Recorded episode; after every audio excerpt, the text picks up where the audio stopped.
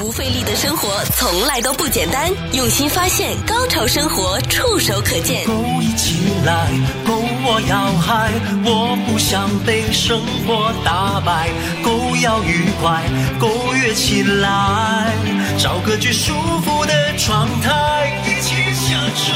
不需强求，找到最熟悉的节奏，来吧，你我那个年代。时间太长，不要烦恼，你需要暂时停下来，找到对生活的态度。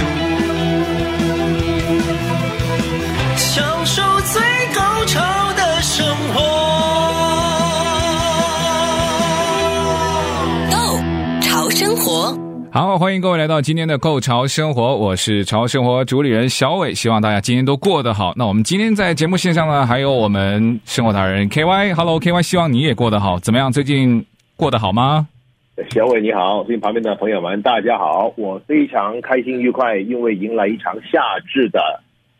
雨，嗯、还有打雷，这个让我感觉非常开心。对，因为六月我今天才看了一个这个气象局，他说。其实并不是那么少见，像以往可能在美国，尤其是一些沙漠的地带，那六月如果有闪电有打雷呢，也真的算是嗯蛮正常的，就不是说特别特别的少见了。只是我也觉得，我也学了 KY，就觉得哎，这个雨可能再多下一点，或者下的时间长一点就好了。啊，到目前的记录来讲，我们洛杉矶已经有差不多呃四分之一英寸了。啊、理论上这个夏至的时候应该是下雨的，但是我们在沙漠的边上啊，对不对？而且这么旱的天气，这场真的是天降甘霖，特别开心，而且下得很痛快，你感觉是吗？对，我觉得这种它有声音，还有这个。就是有闪电嘛，就是在视觉上、听觉上，然后再加你的感受上，气温可能在下雨的时候肯定就会骤降，啊、呃，这种感觉就纯粹比你只是看到下雨，或者说你看到的时候可能雨已经停了，那只是路面是湿的，那那种感觉，我觉得会来得更加的酣畅淋漓，就像 KY 你刚刚说的，就很爽啊。昨天晚上好像深夜的时候就已经开始下起了，我都以为是冰雹，因为那个雨点特别的大力哈，那所以呃，我觉得是冰雹，但好像看到就不是冰雹。但我知道有的地方还在昨天晚上到今天早上还都发布了一些呃像冰雹啦，还有暴雨的一些警报。那现在好像这个呃气候就慢慢慢慢就要离开我们的南加州了。对，又热起来了。这个其实来得快去得快，因为是海洋的大的暖流向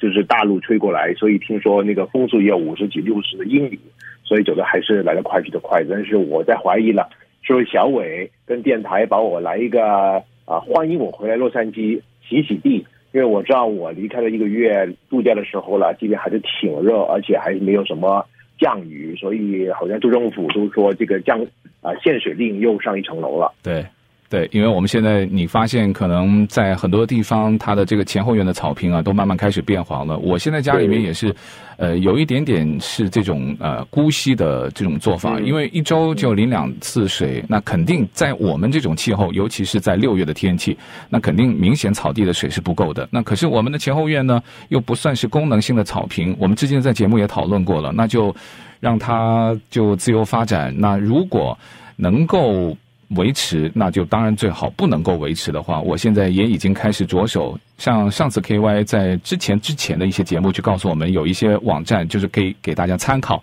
对吧？万一这个草，那如果以后不种了，呃，或者说它之后它那个草也死掉了，那你可以做一些什么？我觉得像一些热带景观，呃，也能够让我们在这个前后院的啊、呃、美观程度不会有太大的减分。相对来说，还可以帮你用最少的预算，或者说最呃不需要特别的去打理的时候，也能够维持一个相对不错的景观，而且是比较我们南加州的景观。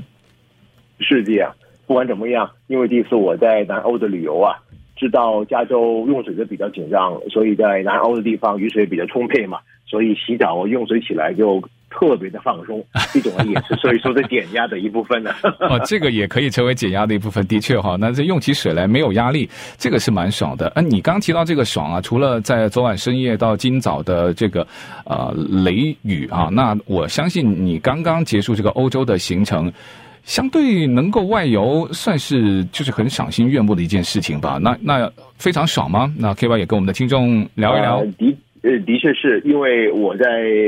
前阵子的节目跟大家分享了，我是希望走在这个人潮的前沿，呃，避开了高峰出行的时候，所以我们这次旅行呢，可以说达到目的了。总的来说，没有跟很大的人流撞在一起，在我们旅游的末端，这些人流就出来了。然后我们也很幸运，因为本来美国的居民回国的时候呢，还要做检测，那么对我们一家呢也有点心理压力，就是万一大家是一种就是无症状的感染啊，那么怎么办？谁留在欧洲，谁不回来？这些都是啊让我们想的比较多的计划 A、计划 B 这样。没想到我们回来前的一个礼拜，就听到拜登总统宣布了。回美国不需要检测了，嗯，可以说我们一家人都放下了心头的一块大石头啊。对对对，那我知道现在航空公司，因为在之前新冠疫情特别严重的时候，因为出游的人啊、出行的人都大面积的啊、那么就少了之后，呃，现在是大批的乘客重新搭机出游，尤其现在是夏天啊，又是暑假，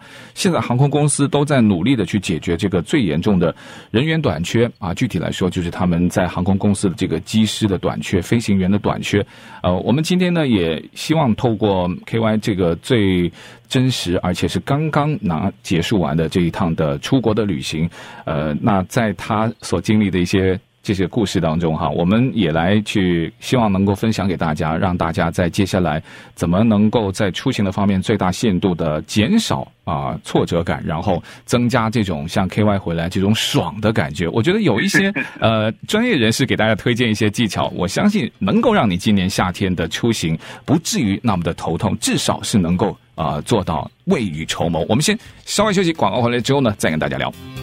好，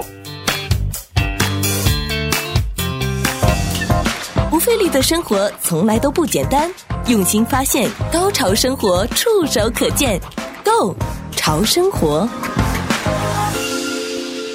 好了，继续回到《购潮生活》，我是小伟，还有生活达人 KY。那 KY 这次的欧洲之行呢，我们在之前你出发的时候，我们就跟大家有分享过啊。那怎么能够减少我们在出行当中一些不必要的麻烦啊？我们当时就给听众就说啊，最好去透过航空公司啊预订他们的机票，因为直接透过航空公司预订机票呢，首先我们就可以提高这个服务的效率，不管是我们看到讯息的这个程度，或者说他提供给我们的一些。及时通知的这个效率啊，并且能够在必要的时候呢，能够很快的重新去预定机票。如果透过第三方，看似好像可能他给你的折扣，那他可能会稍微的多一点点，但相比之下呢，那有的时候他万一出现了一些飞机呃有改的或者是取消的话呢，那航空公司往往呢就希望要你透过第三方要重新去修改机票，那这个就相对会比较麻烦。所以现在我们也一直还是建议大家是时候直接向航空公司预订机票。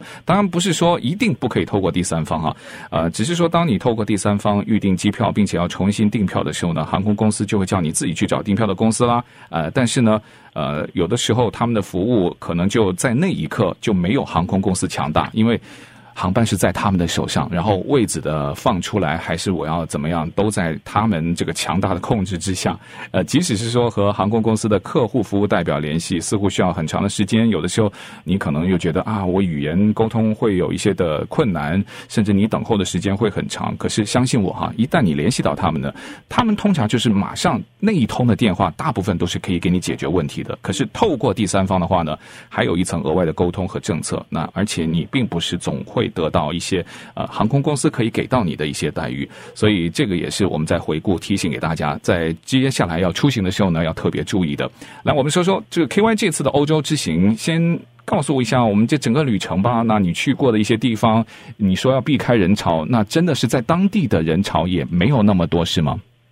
应该这样说吧，在南欧我们去的几个地方啊，首先我们从洛杉矶是通过戴高乐机场，从巴黎转飞。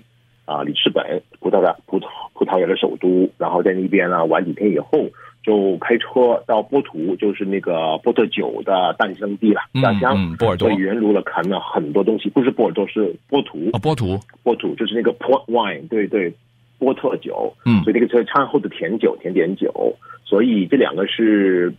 葡萄牙的第一、第二大城市，而且沿途看到了这个。肯布巴拉那个最老的葡萄牙最老的大学，一二九四年诞生，所以也是欧洲其中一家最古老的大学之一了。嗯，沿途的风光特别的明媚，因为大家知道在伊伊巴利亚半岛里边两大国家，一个是西班牙，一个是葡萄牙。西班牙曾经统治过葡萄牙，后来葡萄牙切出来了自己独立，从国草的人口都没有像西班牙这么大，所以呢，被看为一个小弟弟。嗯，那正因为这个原因。它有一些自己的特色，而且民夫特别的淳朴。另外一个很好的地方就是我们拿着美金的朋友啊，嗯，在那边消费特别硬朗，因为葡萄牙的生生活指数比较低，物价成本比较便宜，所以花美金的话，其实感觉应该是欧元了啊，就是感觉很爽，很好使，喝酒也特别喝得开心，一瓶所谓的名酒也没有什么贵。因为在这个酒龄里边，葡萄牙的酒也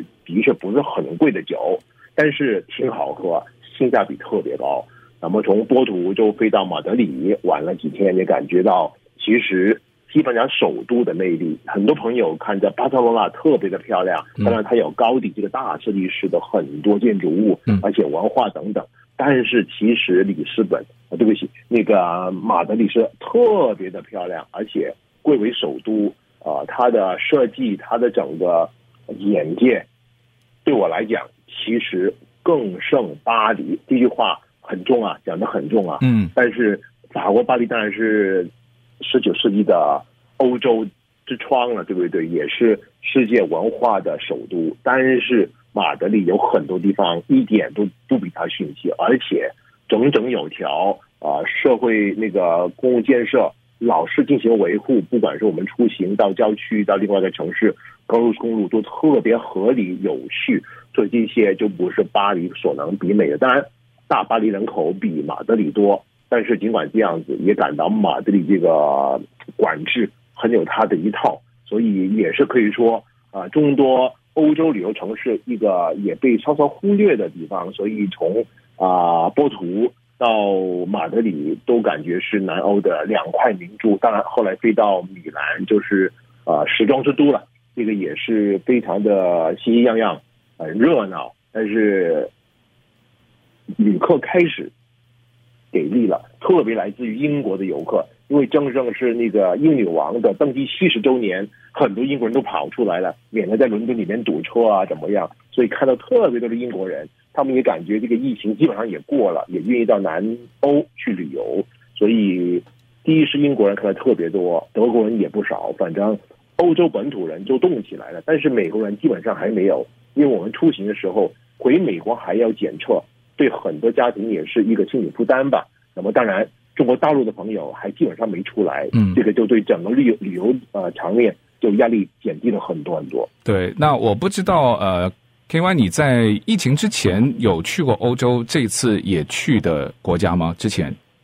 啊、呃，意大利去过，意大利去过，但是从葡萄牙到马德里都是第一次去的。哎，那我就想问一问了。那如果按照现在你刚刚看到的一些游客的变化了，那我觉得在当地做旅游生意的，当然就是人越多，对他们来说越好。可是作为出游的当事人来说呢，有的时候太多，对于你旅游的这个体验，它未必就是最好的。那可是，在前后的对比，那既然提到意大利，那你在疫情前也去过，你发现现在跟现在的这个阶段，它有一些不一样吗？当地人，比如说他对于游客的态度，或者说他现在有一些呃，在城市的一。一些配套的方面会不会跟之前有一些不一样呢？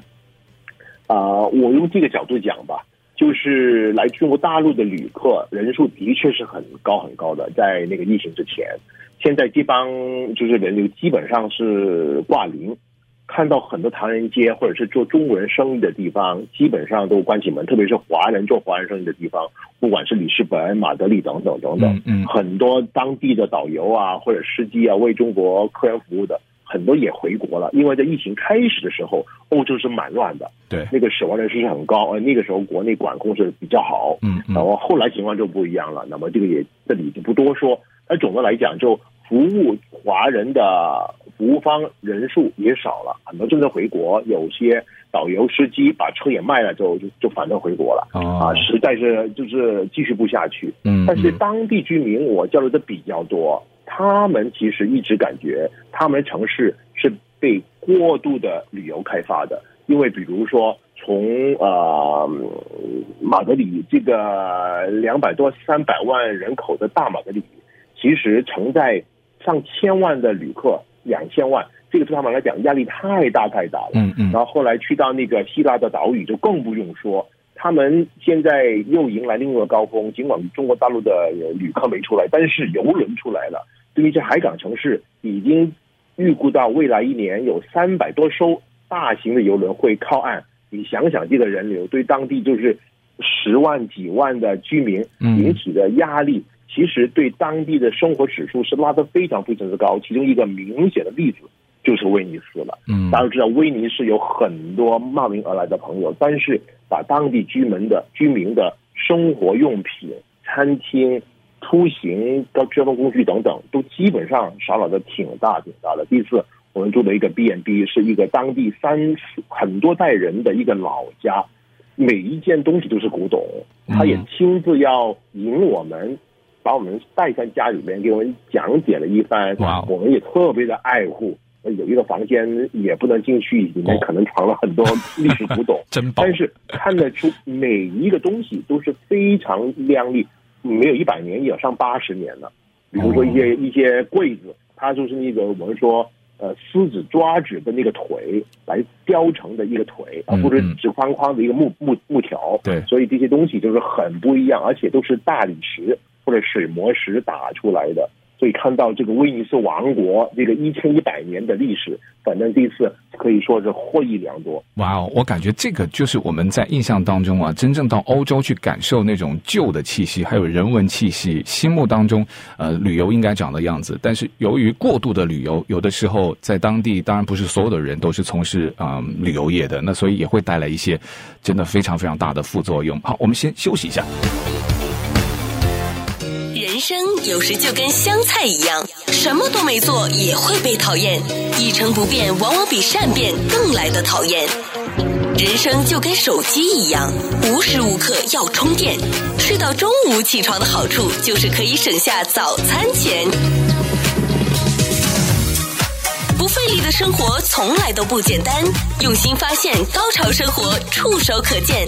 Go。潮生活好了，继续回到购潮生活，我是小伟，还有生活达人 K Y。其实老实说，还是真的有点羡慕妒忌哈。那因为呢，已经呃完成了这次这个欧洲之行，现在欧洲都好像感觉上，呃，周围的人也都在讨论，如果要下一个再展开的目的地，很多人都会选择欧洲。啊、呃，也有的人就觉得啊，欧洲呢目前是众多的旅游目的地当中，不管是这个汇率的优势啦，还有呃这个飞行过程当中这个时差，还有呃飞行。行的时间上面的各种考量的因素吧，那很多人都会在这个时候选择去欧洲，呃，包括啊，生活达人 K Y 也是刚刚从啊这个欧洲回来。诶，南欧好像听起来又是在欧洲里面算是一个蛮小众的，应该说可能是应该有去过一两次之后的人才会选择的这个旅游目的地。呃，您是觉得也会是这样子吗？因因为很多人就会第一站，如果第一次去欧洲的话，可能选择的就不一定是南欧吧。啊、呃，这个说我想还是很合理的，因为一般都是首都了啊、呃，巴黎啊，或者是那个慕尼黑啊，德国的一些柏林啊等等的国家，当然英国的伦敦也是了啊，尽管它不在那个欧洲大陆啊，然后如果是那条线的话，西欧那么很自然就连上了，可能是荷兰了，对。啊，比利时的那些老城了都很特别啊，当然啊，南欧这些城市也是很有名，但是从所谓啊、呃，很多很花俏的东西，或者能叫得响的，可能就稍稍逊色一些。但是的确，它里边的人文以及啊、呃、各样的深度游很值得。包括这次我们在首都马德里啊、呃，很巧就是住下了一个啊、呃、由希尔顿集团啊、呃、打造的一个饭店，正好是它的一周年。而且好几回我们住的饭店，如果不是 bnb 的话，也很巧是很新的饭店。包括这次。啊、呃，在啊、呃、蒙特利尔的地方，刚刚也是一周年，所以给我感觉是很干净、很新鲜，整个设计很合理，人也特别有有有精神，有有有这个劲头，嗯，服务我们起来的特别就是津津乐意的感觉。所以，如果这些运营商或者发展商他能啊、呃、撑着这个疫情当中的低谷里边进行了装修也好、翻新也好，其实给到客人的体验。绝对是焕然一新的、一新的。包括我们这个游轮也在疫情当中呢进行了大型的改造，正好有一个机会呢跟船长进进行交流，他也把比如说一些。呃，空气过滤的设备以及设计呢，重新改造了，给我介绍了一下。嗯嗯。那么尽管不跟飞机这么高的水平，但是其实整个换气的过程、过滤的过程，已经比以前的游轮提升了很多很多了。那么加上我们是一个有啊阳台的啊看到海的那个房间高层，所以我们其实打开门、打开窗，就完全房间换一大气一一一次了。所以这个可以说从心理上以及卫生上。都感觉是相当的不错，加上正如我所料，一个两千四百人的游轮的载满载客量的游轮，只卖出一千四百张票，这个是有意识的。哦，所以我们就是让啊、呃、全员工一千人服务一千四百人，所以这次对我们来讲呢是赚了一大把。除了价格上有优惠，因为超过半年前就买票了，嗯，而且这个服务的。呃，人员跟客人的比例呢，可以说是非常非常的高，所以基本上在餐厅吃饭都是隔桌隔桌才坐人的，的感觉，大家就是距离很适合的远，交流起来也没困难，所以相对上是最悠哉悠哉的一次。游轮这里了，哇，那太棒了！因为我们有不少的听众也可能会即将选择这个搭乘游轮。当然，游轮呢，你可以飞到当地去参加一些不同天数长度的啊，到达不同国家的一些游轮。有的那可能就是全程啊都是游轮的。呃，那刚才 KY 你跟我说的这个游轮现在服务的客人，因为他是刻意的呃要收少一点，那所以呢，相对服务的质量啦，然后这个一个啊、呃、服务人员，然后服务的客人的数量的比例也会相对他们没有那么大压力，可能笑容也会。会多一点，可是我的疑问就是，你是提早订的，那你可能非常的专家，那万一现在订，是不是现在的价钱比起以以前的游轮是不是要贵了很多呢？呃，某些线路还有一点折扣，但是情况是这个暑假的票基本上都卖完了，嗯，就等于说游轮公司能卖的票已经卖完，而且他们已经爬升到以前的载客率了，等于说。我这个体验就是六成的客人，这个可遇不可再了。哦，我们离开的时候，他们已经把客人升到一千八到两千，嗯，然后再一个礼拜就满载到两千四，这样这条船啊，嗯，然后他们还考虑在暑期的末端啊、呃、收到。两千六到两千八，因为如果有小小孩或者儿童的话，嗯，他们是可以到三千的。对，所以这个等于对他们来讲就创收了，嗯，就等于回到以前暑期游轮的体验，就是人满满的，嗯，那个游游泳池的时候都是很多很很很热闹很热闹的情况，嗯。啊，但是不管怎么样啊，国内的游客的确是不见了。如果讲中文的，不不不管是广东话的或者是普通话的，嗯，就可能是来自于香港、新马泰或者是。海外的华人，嗯，所以大陆团基本上还是没有，所以从体验来讲呢，都是一些比较有旅游经验的旅客吧。那么从这个角度来讲呢，也可以说磨合起来就比较快。我觉得现在旅游行业啊，他们就是真的要为这个未来的一些呃旅游的复苏要做好准备，但这个准备。绝对不可能只是在分析，或者说在一些可能纸上谈兵的一些步骤，真的要去做出一些的应对。我们稍待回来呢，就会跟大家重点讲一讲啊。那如果作为今年夏天即将要出行的，那可能在很多计划上面要做好非常非常多的预案，否则的话呢，有很多你真的是不可控制的一些意外，可能就会让你在旅途当中呢有不少头痛的事情发生。不费力的生活从来都不简单，用心发现，高潮生活触手可见 Go 潮生活，享受最高潮的生活。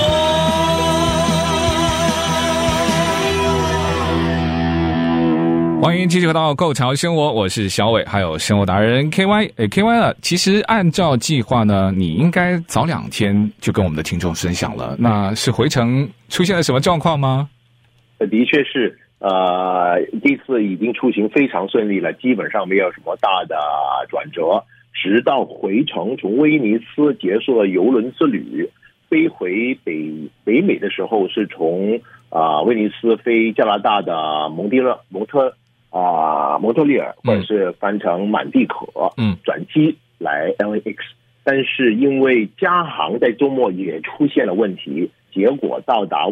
威尼斯的时候晚了三个小时，引呃引起了我们落地加拿大的时候呢，已经赶不上我们的转接的飞机了，所以就被迫等下一班飞回洛杉矶。下一班就是两天之后，因为星期一的全票已经卖完了，满票了，所以呢就被迫多待了两天。本来呢我们是希望这个计划的，但是出票的时候他们说，如果你要变成两段，你要加钱。我说你就算了，下次还是特意过去吧。没想到人算不如天算。老天让我们多待两天，而不要给罚款，啊、所以呢，就结果呢，是我们希望达成的日程，最终发生了。嗯，那我觉得是不是可以有一些建议给大家？呃，我们之前也都考虑过嘛。那搭乘当天第一天的呃第一班的航班，呃，不管你说是美国国内的航班，或者说是一些国际的航班，嗯、这个经验很多专家都是说，因为始终第一天。的第一班的出发的班机呢，它比较会有机会准时起飞，尤其你可能要选择去转机的是这样吗？对，是这样。嗯、所以我们呃改回来的那天，我就要周二的第一班八点零五分啊，它有三班，有下午两点，也有晚上五点多，其实可以多玩一个半天。嗯，但是我就没这么贪心了，就是因为这个原因，第一班基本上靠谱，因为从机场去啊发现问题，大家堵塞的情况下。能早飞出来的，基本上能逃过了这么一个情况，对，所以就这么定了。但是也遇到一个没有想象的问题发生，嗯，因为我们已经提前了两小时，已经 check in 好了，对，搞定了，在网上已经办妥东西，行李也不多，嗯，没想到在加拿大过境的时候过了安检就过海关。然后过移民局，那个地方是异地两检的，就是美国移民局在加拿大机场有一个地方，直接帮非美国的客人检查证件，美国人就检查完以后，到洛杉矶就不需要再过移民局了。嗯，这个很好，本来是很好，对，而且它有四十多个窗口，基本上没问题，但是它只开了八个窗口，嗯，而且是整整个上午都是开个八个窗口，而且这个窗口呢还要留给啊。航空机组人员过，或者是残值人特优惠等等等等，对，所以这大堂里边的一百多两百人呢，就好像蜗牛一样的速度过，所以我们尽管有九十分钟，而且还有那个呃 VIP lounge 可以吃个很好的早餐，像喝杯早上的香槟才登飞机，结果不但是那个机会享受不了，我们就在机口关门前。才勉强到了那个地方，哇！所以真的是非常紧张，非常紧张。对，你只有五分之一的窗口开，你想想，你这个当初设计的就是有预计到这个客流量嘛？那所以你现在也不只是什么航空公司的人手不足，我就发现这个呃海关啊、移民局啊，他们都是严重的人手不足。当我们刚提到啊，搭乘当天第一班的航班呢，能够减少它这个不准时起飞或者说被延误的机会。另外，其实直飞有很多人不选择的原因呢，除了你说我真的要中途停靠有一个城市，我要有行程之外啊，有很多人就觉得，因为直飞嘛，那它可能价钱稍微的高一点。但现在我比较建议的是，在目前这种很多航空公司都人手不足的情况之下呢，我。就希望大家能够尽量的避免转机。如果有的人呢，以前什么习惯，呃，飞一趟可能要转个两三次的话，我觉得现在来说，你可能遇到的问题会增加一到两倍，甚至是三到五倍。如果你必须要搭乘需要转机的航班，我甚至不要考虑什么只有呃一个小时之内停靠时间的航班，我都觉得真的你要预留多。像 KY 这次，你看你预留两天，你的这个机动性就大很多了。同意，而且呢，我感觉另外一个就是大家要做好功课，因为比如说我们在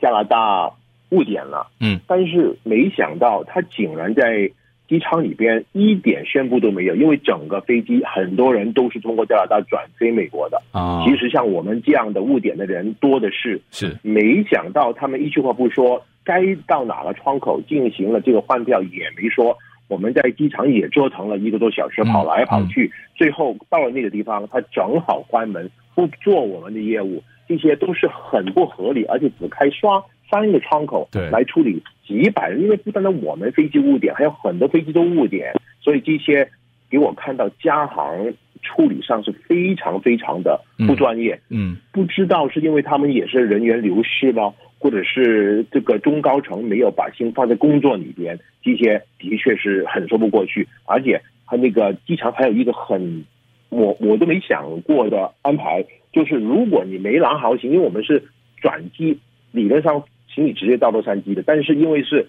转不了机，嗯，你一定要把行李提取，因为是避免有呃危险物品嘛，对不对？一定要把你带离机场，除非你不离开机场。好了，但是行李在哪里呢？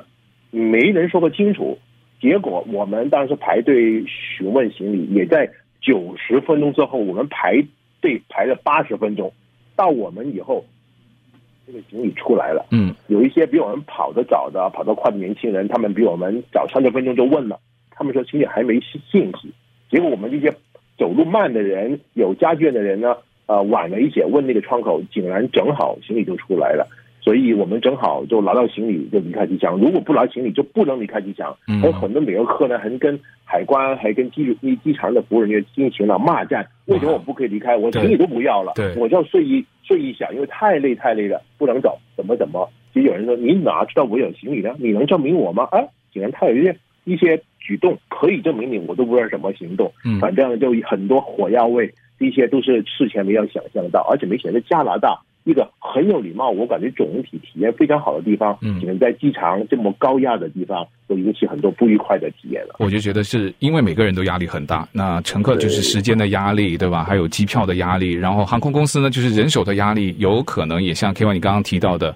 不排除这个原因呢，就是请不到人。好了，那好不容易请到人了，可能就是赶鸭子上架，就是因为我们人手严重不足了，那可能。比以前正常的培训时间，甚至可能这个到前线去服务的一些人员也会减少，那他们的训练的时间减少，所以他的专业度或者说他在处理某一些问题的一些效率上面，肯定也会大打折扣。不过我还有最后一个问题啊，有的人就说呢，呃，一些专家说，如果你在预订机票的时候，你的预算也比较充裕啊，呃，升级你的机票，在你真的遇到什么重新需要预定，因为你的航班被取消或者说严重延误的时候。你可能搭到下一班机，或是下一个可用的座位的机会会比较的有这个大的这个比率啊，会比正常的机票会有大的比例，是这样子吧？是是啊、呃，是这样的。而且我要稍稍吹嘘一下，因为我飞行的里数太多了，我是终身金卡。所以这次在混乱的情况下，我一摇一摇这张卡，